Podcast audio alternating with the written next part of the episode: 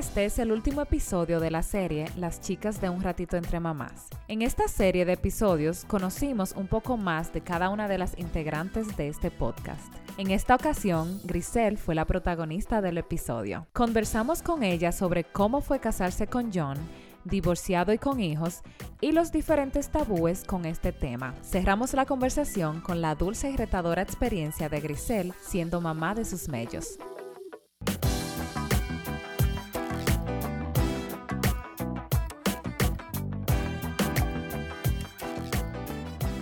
Yo soy Patricia, mamá de Catalina y Sebastián. Yo soy Estefania, mamá de Logan Kay. Y yo soy Grisel, mamá de Lucas y Penélope. Y esto es Un Ratito entre Mamás, un podcast de conversaciones entre amigas sobre los retos y aventuras que nos trae la maternidad.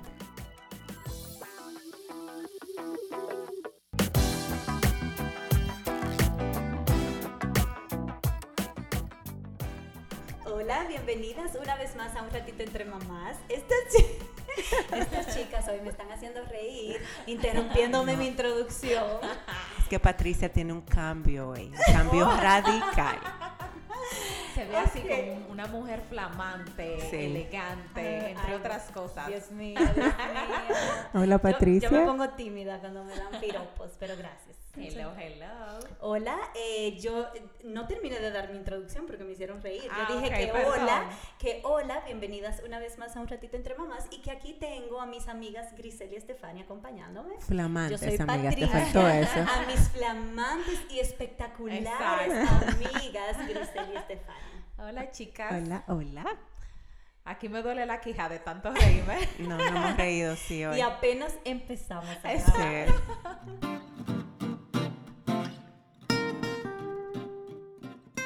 Y en esta ocasión trajimos a Grisel, nuestra invitada de hoy, para hacer el icebreaker. Vamos a empezar con la primera pregunta. Y Dale. Grisel, dinos cuál ha sido el mejor viaje de tu vida. Definitivamente mi viaje favorito fue un viaje que yo hice con unos amigos y amigas a Europa.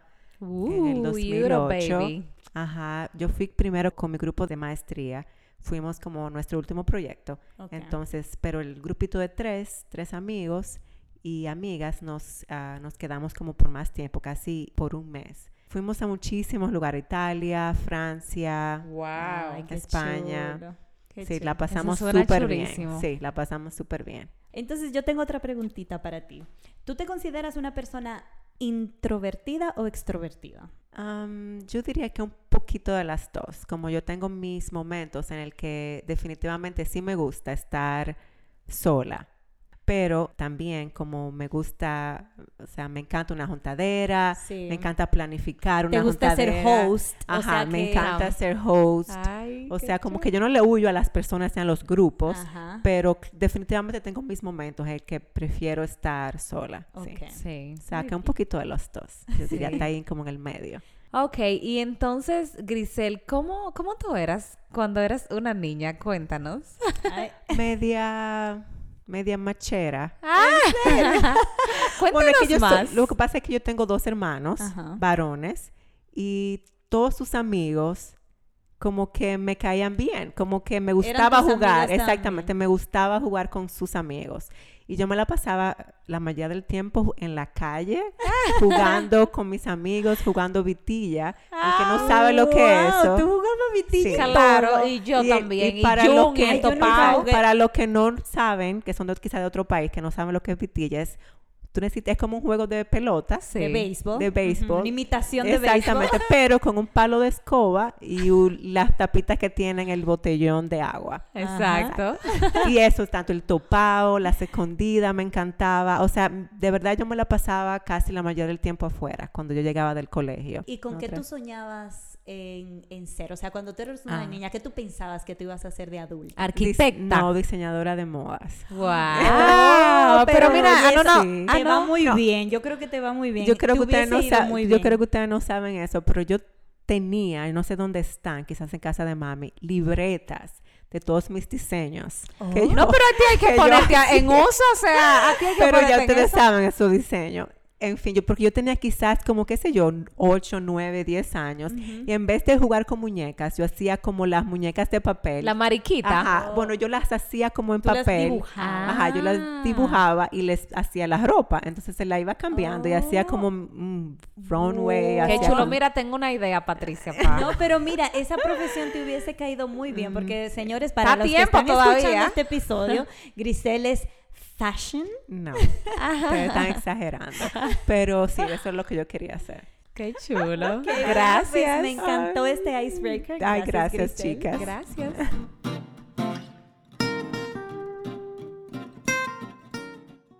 Bueno, entonces hoy tenemos nuestro último episodio de la Chicas, temporada. Yo no lo puedo creer. Esto pasó ya. Exacto, nosotros estamos como la gente así que tienen programas exitosos, tú sabes. Atención a los productores. Atención a los productores de, de podcast si quieren contratarnos para que se encarguen de producirnos nuestra Claro, ya llevamos tem- dos temporadas a ver si se... Si... Exactamente. No, es increíble, ya tenemos dos, tem- dos temporadas. Sí, bueno, entonces vamos a darle, co- vamos a apro- aprovechar el break de verano para hacer una pausa, entonces luego volver con la tercera temporada. Exacto, con Y- todos los powers. Sí, No nuevos quisimos- cambios. Ay, eh, Tenemos claro, cambios. sí. Ok. vamos a trabajar en esos cambios. Sí.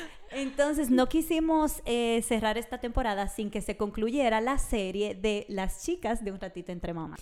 Y entonces vamos a cerrar con broche de oro. Claro. Señores, la presión que yo siento ahora mismo. No, no, no, cero presión. Bueno, entonces, eh, lo primero que queremos escuchar de ti, Grisel, es como que tú nos cuentes de ti a manera general, quién tú eres. ¿Quién es Grisel?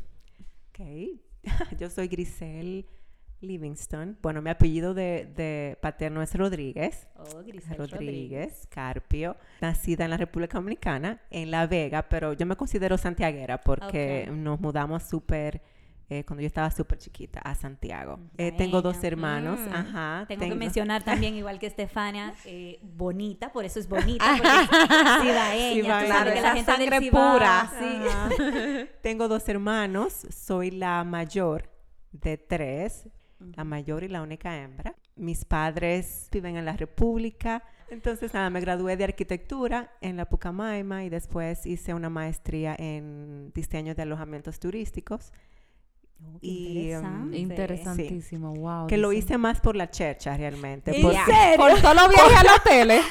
No, no, no, por el grupo, Europa. para por Europa y todo. Ah. Pero porque realmente no era algo como que me interesaba, pero fue súper interesante, la oportunidad verdad. Era una oportunidad, exactamente. y eso es y la aproveché, y la aproveché, me encantó, la disfruté bastante, conocí muchísima gente. Era como modular, entonces yo venía ciertas eh, semanas en el mes para dar la maestría y fue súper chulo. Y el final fue, Fue allá, exactamente. Yo trabajé en una constructora, más bien enfocada como en infraestructura, que es la construcción de autopistas y avenidas. Y después de un tiempo, entonces yo am, estuve trabajando sola como contratista del Oh. gobierno, Obras. construyendo escuelas públicas, Ah, construyendo y bien. remodelando escuelas públicas. Wow. Y nada, y después el destino me trajo para Utah. ¿Y qué te trajo? Exactamente, la pregunta, Diane, estábamos Exacto. esperando para hacer esta pregunta. ¿Qué te trajo? ¿Qué a te Utah? trajo aquí? Yo estaba en una época de mi vida como que yo necesitaba un cambio, como que tenía que tomar decisiones y hacer un cambio como que me ayudara a um, salir de algunas situaciones que estaban afectándome de manera emocional. Ok. Entonces como que era necesario que yo hiciera ese cambio. Y una amiga, Wendy, que también ya nos Ay, un escucha, Un saludo a Wendy. Nuestra otra fan, esa es nuestra fan. Sí. Sí, sí, sí. ella estaba preparándose para este programa en la Universidad de BYU y este programa es más para las ah, personas que son miembros de la Iglesia de Jesucristo, de los Santos de los Últimos Días, o como se le llaman los mormones. O sea, yo crecí en esa LDS. religión, ajá, el 10.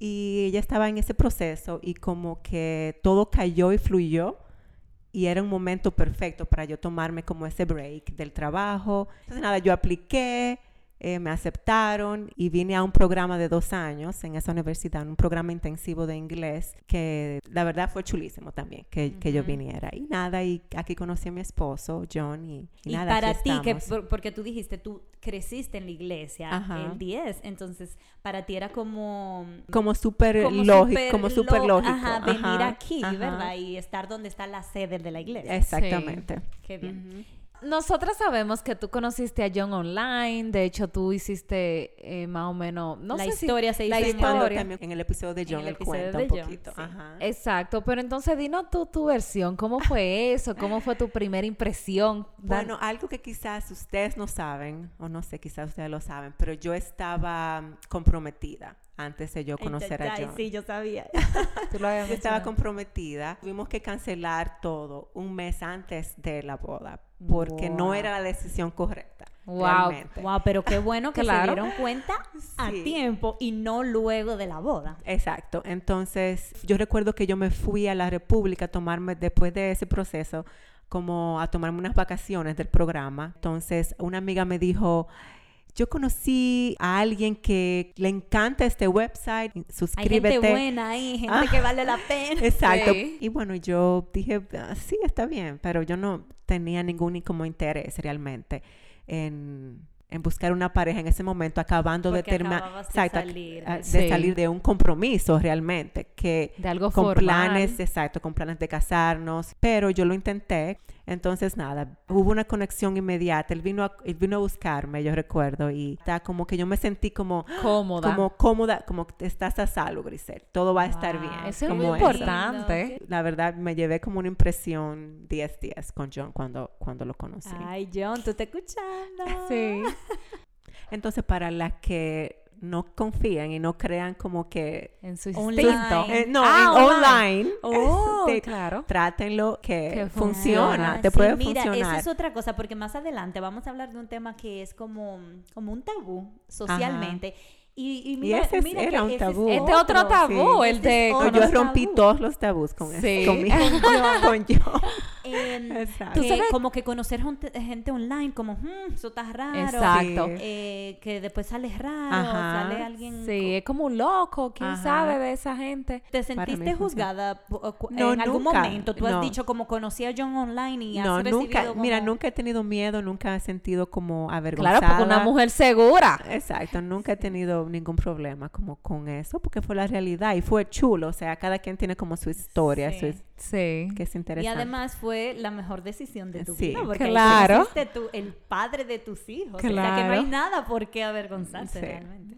Entonces, yo mencionaba ahorita que, que, de- que íbamos a hablar de otro tabú, que Grisel puede darnos fe y testimonio sobre eso. y es que el hecho de que John, ya lo habíamos mencionado también en el episodio que él vino de invitado, John era divorciado y tenía dos hijas. Ajá. Entonces, yo quiero, Grisel, que tú nos hables de eso porque hay una, hay como un estigma socialmente, como oh, los hombres divorciados, hmm, Tienen hay problemas. que tener cuidado, Sí. ¿qué pasó Sí, ahí? hay ¿Por que- qué se divorció? O el hecho de que tenga hijos también se entiende como que quizá el hecho de que tú te casas con una persona con hijos va a ser eh, la relación más complicada o más compleja. Ajá. Sí. Entonces, ¿cómo fue para ti cuando supiste que él tenía hijos, que era divorciado? Que es, Tú dijiste como, Sí, "Hmm". ¿Qué dijiste y cómo ha sido para ti? Bueno, el hecho de que él era divorciado nunca me causó ninguna preocupación realmente, porque yo estaba como clara en que era, para mí era muy importante el saber el por qué.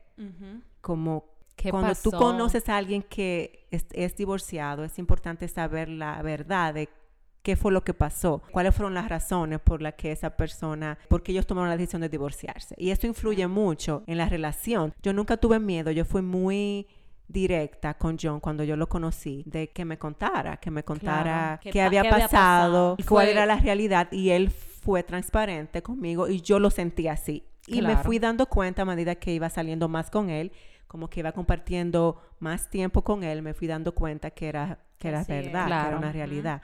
Lo que sí, sí me asustó y lo que sí me dio duda o preocupación fue el hecho de que él ya tenía dos hijas y no eran dos hijas quizás pequeñitas o dos ¿Qué hijas grandes, sino que eran una edad como 7 y 10. Entonces, es una edad que son niñas que ya tú puedes tener una conversación, Sí. que tienen una personalidad ya definida en ese momento. Sí. Entonces, como que eso sí me preocupó bastante. El lenguaje no era el, no era el mismo, una cultura diferente. Sí, porque ellas no hablan Sí. español. Ese- ellas no hablan español. Entonces, eso sí me dio mucho temor, el que él tuviera dos hijas. Ok. ¿Tu familia tampoco tuvo ninguna duda tampoco? Con John no, para nada. Cuando nos comprometimos, eh, inmediatamente John planificó un viaje para la República para conocer como a mi papá, a, mis- a mi familia, a mis amigos. Inmediatamente mami conoció a John y ella dijo, no, no, no. Este me encanta. me encanta. Él conectó inmediatamente con ellos. No sé si es que ayuda a que él hable español, pero ellos conectaron inmediatamente. Como que tú puedes ver la transparencia de John como su personalidad y que él tenía buenos Buenas sentimientos y buenas intenciones. Y entonces, que, que eso es más, lo que más afecta, yo encuentro, como en cuanto a salir con alguien divorciado, es como cuáles son las intenciones de esa persona. Ok, sí, sí, realmente tiene Sí, intención ajá. como de formar una familia Ajá. otra vez, porque también esa es otra cosa, como ¿qué que... planes con los hijos tiene? Exactamente. ¿Y cómo fue tú conocer a las dos niñas? Que se, tú puedes decir, ¿cómo se llaman? ¿O cómo, cómo fue Ellas se conocerlas? llaman Abby, Abigail y Mercedes. Para mí fue como difícil de verdad. Y fue súper rápido. Con John y yo todo pasó súper rápido. Nos Sí. conocimos, nos comprometimos a los tres meses y nos casamos a los seis meses. Wow. todo fue súper rápido. Yo recuerdo que al mes y medio por ahí más o menos, él me dijo, te quiero presentar a las niñas, yo quiero que tú la conozcas. Y Ay, yo, ay, ay, ¿tú qué- estás seguro? Eh, Wow. Vamos a esperar un poquito más. Sí. Pero tomamos la decisión juntos de que sí, de que ya era tiempo de conocerlas. Y yo recuerdo que fuimos a un juego de fútbol. Yo estaba súper nerviosa. Yo dije, ¿qué yo voy a hablar con estas niñas? Exacto. No, pero realmente ellas, no sé si fue que John las preparó, pero... John fue abonando ahí. Dije, miren, si se portan bien, le voy a comprar un helado. pero, pero ellas fueron súper welcoming, como súper Ah, Amables, amables, exactamente, te súper amables. Me sentí inmediatamente como Aceptada. Ayudó muchísimo también a como a comprobar de que yo estaba tomando una buena decisión Claro. seguir la relación con John en ese Sí. momento. Y todo fue súper natural realmente. Nunca Se hubo... sintió Sí, bien. se sintió natural. Pero tengo que ser honesta también. Es como yo nunca sentí como que yo iba a ser otra mamá para ellas. No sé si me explico. Ok. Tú no sentías esa Esa responsabilidad, como, ah, voy a ser su mamá, su Ajá, segunda mamá. Exactamente. O sea, Como una ellas para mí, exactamente, para mí ellas siempre, siempre han sido las hijas de John. Una persona especial, por Exactamente, supuesto, exactamente. en sus vidas, pero Y no las adoro, las quiero muchísimo, pero cuando hay niños de por medio, hay, hay como un- una línea súper fina, y más cuando la mamá está presente y es activa en las decisiones y en las responsabilidades de estas niñas, ¿tú entiendes? Claro. Como que como que yo nunca me quise tomar ese, ese lugar. Exacto. Y eso también te restó responsabilidad. O sea, me imagino Sí. que eso también hizo que la relación fuera más ligera. Sí, súper más Por- ligera. No, y que ya hemos hablado mucho que la crianza es un trabajo muy arduo, eh, una responsabilidad muy grande. Entonces Claro. tú todavía no habías tenido tus propios hijos. Entonces, como que es- Exactamente. era Y una, yo era una que- responsabilidad muy, muy fuerte como para tú tomártela. Exactamente. Entonces, de entrada yo no quise tomar esa responsabilidad. Y quizás muchas mujeres sí lo hacen y quizás otras está piensen, exacto, y quizás otras piensen, no, pero yo tengo hijastros y ellos son mis otros hijos. Pero yo no puedo decir que yo he tenido como esa conexión o esa, am, ese no ha sido mi rol en, est- en nuestro círculo familiar. Ok. ¿Y Sin embargo, yo veo que tú también, lo que puedo ver de fuera, aunque no es tu rol y no es la responsabilidad como que tú has tomado, tú sí acompañas a John a ser Claro. el papá de ellas. Sí. Claro, Es- claro. eso sí es un rol que tú te has tomado. Claro, claro, totalmente. Y, yo- y porque tiene que ser a la par, porque ellas vienen a mi casa, Claro. entonces tenemos reglas en mi casa, por ejemplo, y eso es algo que determinamos entre los dos. Sí. Sí. Pero en cuanto a, a corregir o a, Exacto. O como a tomar a decisiones. tomar decisiones, eso es algo que es entre él y, su, y la, la mamá de las Exacto. niñas, ¿entiendes? Entonces, yo sé ese rol y eso me ha ayudado como a que la cosa no sea tan difícil quizás, o más difícil, porque es difícil, pero que no sea tan difícil, como a llevar más la fiesta como en paz, vamos a Exacto, decirle. Exactamente. Y entonces, ¿qué ha sido lo difícil de ese rol? Personalmente, el primero ha sido como eso mismo, determinar cuál es mi rol, como que cuando tú eres una madrastra, como que tú, tú estás en el medio, como que tú no sabes cuál es tu posición. Entonces, para mí determinar como eso fue sumamente difícil. Otra cosa también es la diferencia de, de la cultura. Ellas vienen de una cultura totalmente diferente en cuanto a la comida, a los hábitos. Y eso fue súper difícil cuando, cuando ya nos casamos, que ya yo tenía un contacto más directo con ellas en la casa, que ellas venían a dormir y todo eso. Que ellas no comían de esto, no comían de, de, de aquello Sí. o parte de la rutina no eran lo que para mí o lo que yo consideraba era lo correcto Ah, o lo importante. o lo importante, exactamente, lo prioritario. Entonces, eso fue, esa adaptación fue súper difícil y ese cambio de que me casé, Sí. vivo en un lugar diferente, tengo hijastras, Sí. o sea que es una responsabilidad que vino inmediatamente con el matrimonio. Entonces, eh, fue, eso fue extremadamente difícil. Para mí es como esa adaptación a ellas y también de ellas a mí. Y nada, para terminar lo que tú preguntabas de lo difícil, sí, para mí fue ese proceso de adaptación y de definir cuál era mi, mi rol en nuestro círculo familiar, cuando éramos solamente John y yo y ellas. Exacto. Ok, entonces ahora Grisel, vamos a pasar al tema de tu maternidad. Queremos escuchar sobre ese tema tan hermoso. Sí. Y mm, a las que nos escuchan de hace un tiempo, recuerdan que Grisel ya estuvo en como protagonista de un episodio contando de cómo ella se convirtió en mamá, porque tu camino para convertirte en mamá no fue el tradicional y fue un poco más largo que el de Estefania y el mío, por ejemplo. Entonces, aunque ya hablamos de eso en un episodio, no podemos dejar pasar como eso aquí. ¿Cómo fue para ti esa experiencia? Primero, cuenta para los que están escuchando por primera vez cómo fue tener tus hijos y cómo fue esa experiencia para ti de convertirte en mamá. Sí. Bueno, a, a pesar de que John ya tenía dos hijas, como eh, siempre yo fui súper directa con John de que yo quería Claro. ser mamá. Y estuvimos de acuerdo con eso. Al casarnos y empezar a buscar eh, niños y a pensar en eso, yo como que sentí que no iba a ser tan fácil para mí el quedar hijos. embarazada. Ajá, el quedar embarazada. Entonces inmediatamente fuimos a mi doctora, a hacer unos chequeos generales y todo.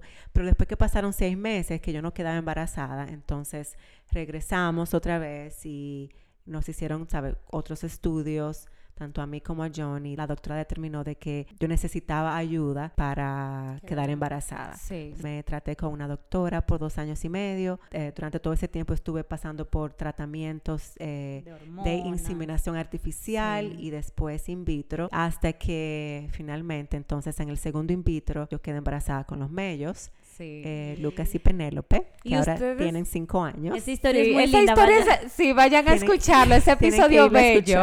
Ah, fue un camino como súper difícil, pero como que al final de cuentas eh, logramos lo que queríamos, o sea, ese milagro se dio de que yo pude quedar embarazada. Cuando yo recibí la llamada de que yo estaba embarazada, fue como la mejor noticia que, que habíamos sí. recibido del mundo. Ay, Los Eh, gritos, los sí, gritos. Los gritos, eh, o sea, fue súper lindo, la esa verdad. muy Y linda, mucho sí. más cuando nos dimos cuenta de que iban a ser dos niños. Wow. Entonces, Y eh, después que, eh, me imagino ajá. cuando se dieron cuenta que era un niño y una niña. Sí, Claro. mucho más.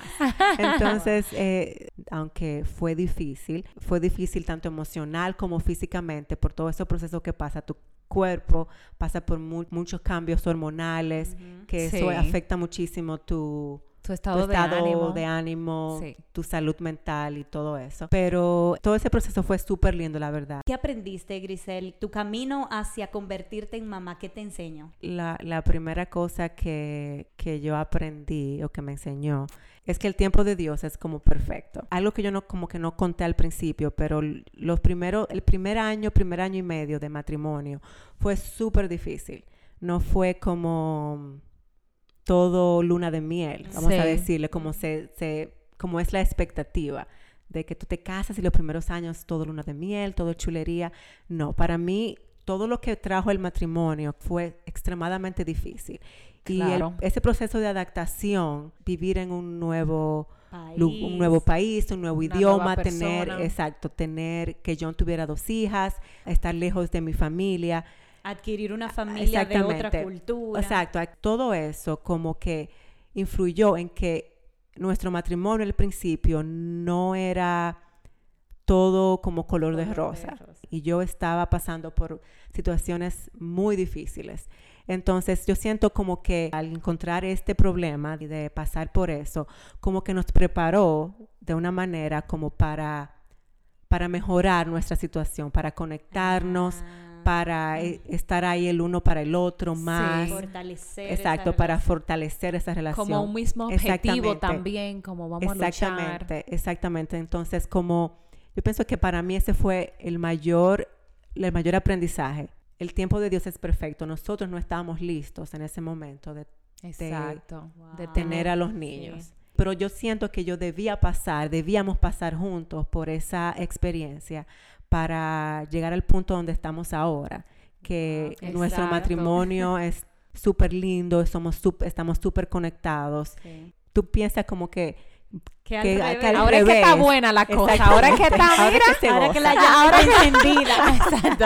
ahora es que se goza. Y si ustedes vieran Entonces- a John, miren, ese hombre está aficiado de su mujer. ya lo sabes. Es Entonces, dominicana. ajá, entonces yo siento que sí, que, que el tiempo de Dios es perfecto.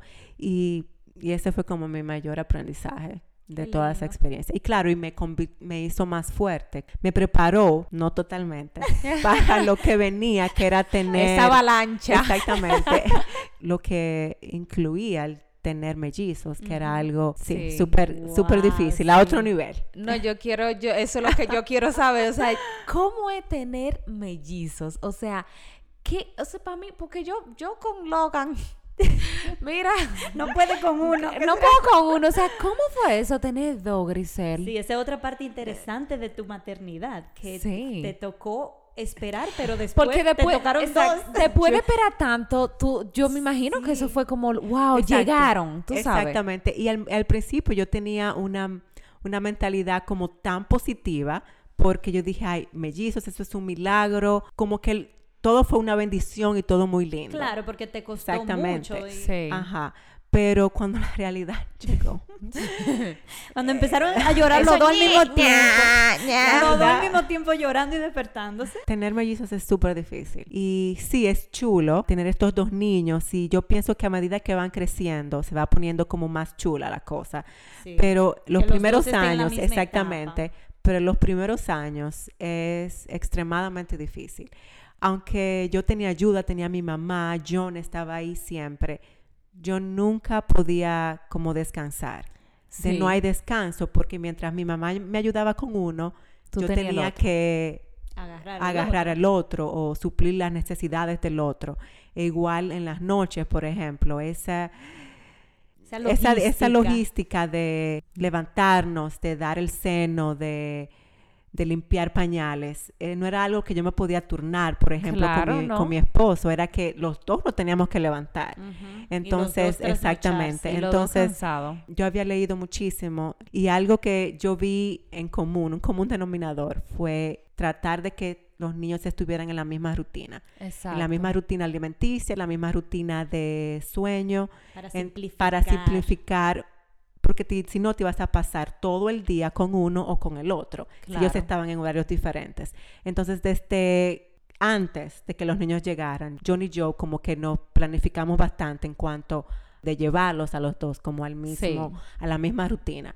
Entonces esto hizo todo más llevadero. Inmediatamente cuando, cuando de manera natural, como que esa rutina surgió de manera natural, Sí. entonces eh, todo fue muchísimo, muchísimo más fácil. Y Qué tú sabes bueno. que yo tengo una amiga que también tiene gemelo, gemelas, eh, bueno, mellizas. Y hay algo que ella decía cuando andaba buscando su tercer hijo y era como, si estos dos niños, estas dos niñas que yo tengo hubiesen nacido en partos separados, Ajá. probablemente yo me quedara con dos, pero yo siento la necesidad de pasar por esta experiencia una segunda vez, porque tengo Sí. dos, pero solo lo viví una vez.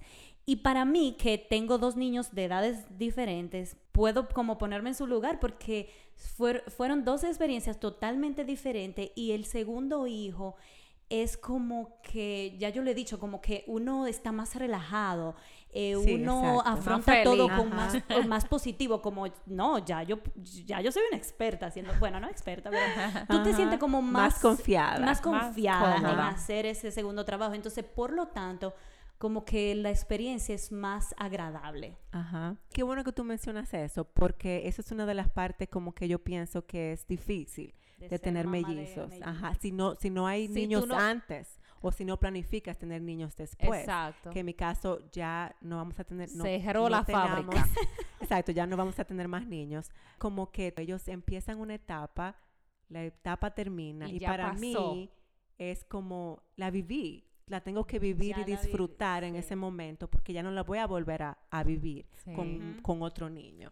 Sí. Entonces, y esas cosas que se Sí, añoran de- de, cuando están pequeñitos, es como que ya, exacto, ya, esa- ya pasaron. ya pasaron. La disfruté la primera vez, pero ya no van a, ya no van a volver. Entonces, esa es una de las cosas difíciles de ser mamá de mellizos, yo pienso, o gemelos. Y es Sí. como que Sí. todo pasa Y y ya. ya. y Pero mira el futuro con brillantez, mi amor. Mira, esas noches van a hacer ponerse mejor y mejor y mejor. Sí, es verdad. Grisel, y entonces, después de que ya tú tuviste la experiencia con los mellos, ¿qué ha sido entonces lo más difícil para ti de convertirte en mamá en general? Para mí la maternidad fue un choque. Total. Un choque así, un carro que viene encima Ajá. de ti.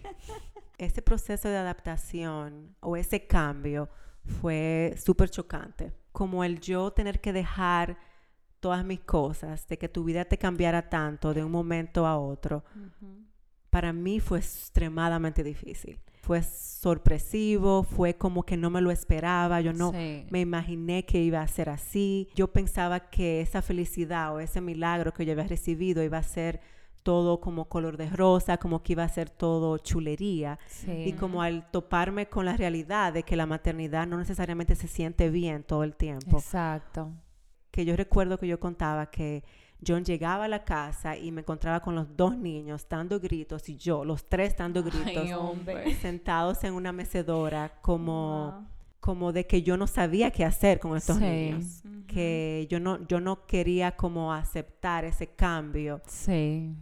que yo había pasado. Claro. Pero también otra, otra, algo que fue súper difícil es como el, el verme físicamente. Y es algo que la gente quizás no habla y para otras personas es fácil, como, como ok, ese, ese cuerpo que yo tengo ahora es como mi cuerpo en base a tener estos dos hermosos niños. Sí. Pero para mí fue difícil Sí. verme con el atareo y todo. Yo no había tenido la oportunidad de hacer eso, pero yo recuerdo que cuando los niños tenían como cuatro o cinco meses, yo me vi en el espejo como que me paré y detenidamente y yo me fajé a ¿No te dar grito. Ay.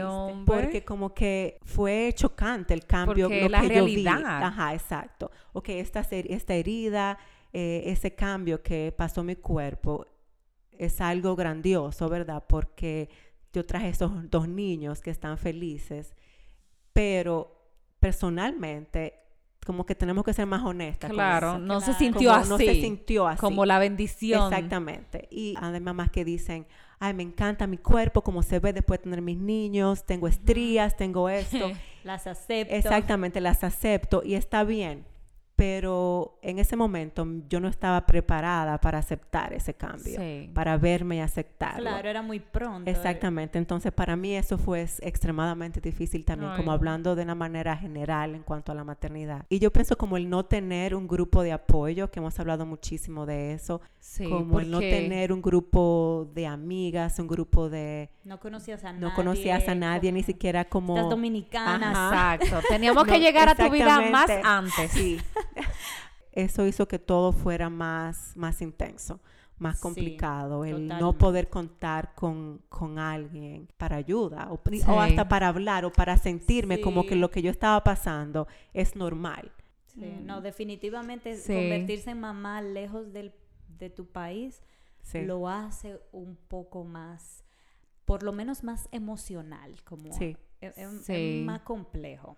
Y otra cosa, llegar a la maternidad con expectativas como de que todo iba a ser súper natural. como para mí, Oh, sí. Como que te yo salía informé- natural. yo no me informé mucho de dar el seno, por ejemplo, Sí. pero esa era la ilusión más grande que yo tenía. Y de tú sentías dar que el eso iba a ser seno. como que no. Y yo sentía como que eso iba a ser fácil, Lo más fácil. natural, como que se iba a dar. Algo yo no tenía que hacer nada para prepararme, sino que yo solamente pegaba al niño y, él iba a comer. Y ya. Exactamente. Entonces, yo siento que pas- yo pasé por eso en muchas cosas. Como que yo tenía una expectativa de que las cosas iban a ser, que se da, iban a dar naturales, que no requerían como un esfuerzo Exacto. o una planificación o alguna acción que yo tenía que hacer para que las cosas fluyeran fácilmente. Entonces, también eso para mí fue súper difícil cuando yo me di cuenta con el ejemplo de dar el seno, de que yo no podía, de que estaba haciendo, era demasiado para mí, el Sí. atender los niños, el dar el seno, pero el tomar esa decisión de dejarlo de hacer fue extremadamente difícil Sí. porque yo pensaba, yo, yo me sentía como, eso es natural, ¿por qué a mí no se me está dando? Entonces yo siento que también esa es otra cosa, como el tener expectativas de una realidad que realmente no, no es. No, y que la maternidad es de mucha intención. O sea, todo el tiempo, no es como tú dices, no es, por supuesto, hay un, hay un instinto natural que, que tú como mamá tienes que te ayudas a tomar decisiones, a sentir cosas por tus niños, pero la crianza requiere de que uno sea muy intencional. Ay, Claro. sí. Nada es natural, nada es de que lo más natural del mundo. No, para tú lograr cosas y para tú mantenerte cada día, cada día en, en esa labor tan ardua, hay que ser muy intencional. Sí. Y, y eso lo hace más arduo. Y entonces, Grisel, ¿qué consejo tú le das a alguna madre o también o alguna persona que está en como que va a ser madrastra también? O sea, si tú tienes algún consejo en general, Madre de mellizos. madre de ajá. mellizas, cualquiera, lo que te salga. Para alguien que está en la situación mía de que de ser madrastra, mi mayor consejo es como que tengas paciencia, tengas paciencia en esa relación que nueva que se está formando. O sea, no lleves expectativas de que tú vas a ser la segunda mamá de esos niños, sino como que ten paciencia, en darle tiempo a esa relación que se está Claro. formando. Y yo digo como también algo que me ha ayudado muchísimo a mí es sacar tiempo a solas con tus hijastros.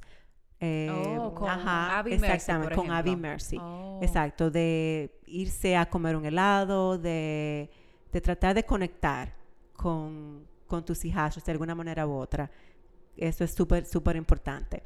Eh, bueno. De tener mellizos Los consejos, es por favor. difícil. Hay que echar pa'lante. luz, dale luz esas es súper chicas. es súper difícil, la verdad, es súper difícil, pero se puede. Como yo mencioné anteriormente, mi mayor consejo es que, que trates de llevar a los niños al mismo horario Ah, alimenticio y, al, y el mismo horario de, de sueño.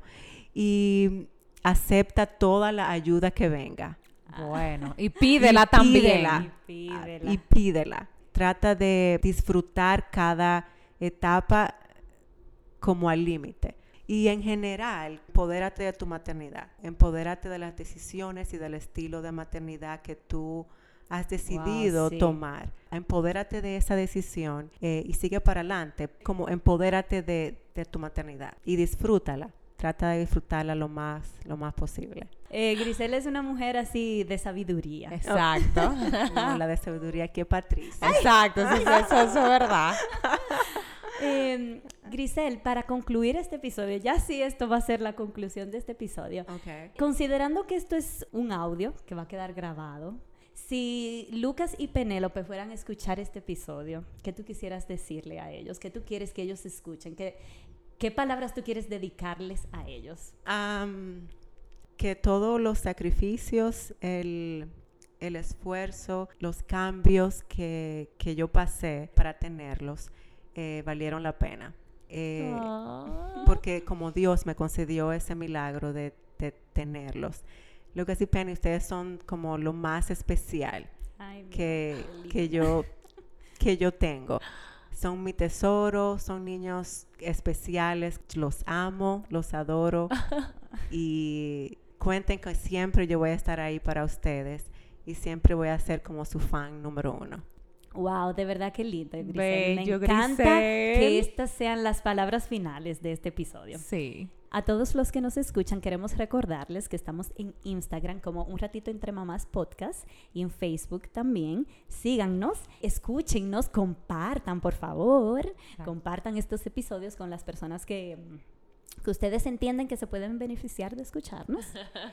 Y eh, nos pueden escuchar en las plataformas Anchor, Spotify, Apple Podcast. Y ahí en esas plataformas pueden darnos a seguir también o a suscribirse, Suscribirse. para que mm, le llegue la notificación cuando publicamos un episodio. Entonces, nada, muchísimas Nada, gracias por estar de ahí. ustedes. y Gracias. Hasta una próxima temporada. Temporada. bye bye. Bye bye.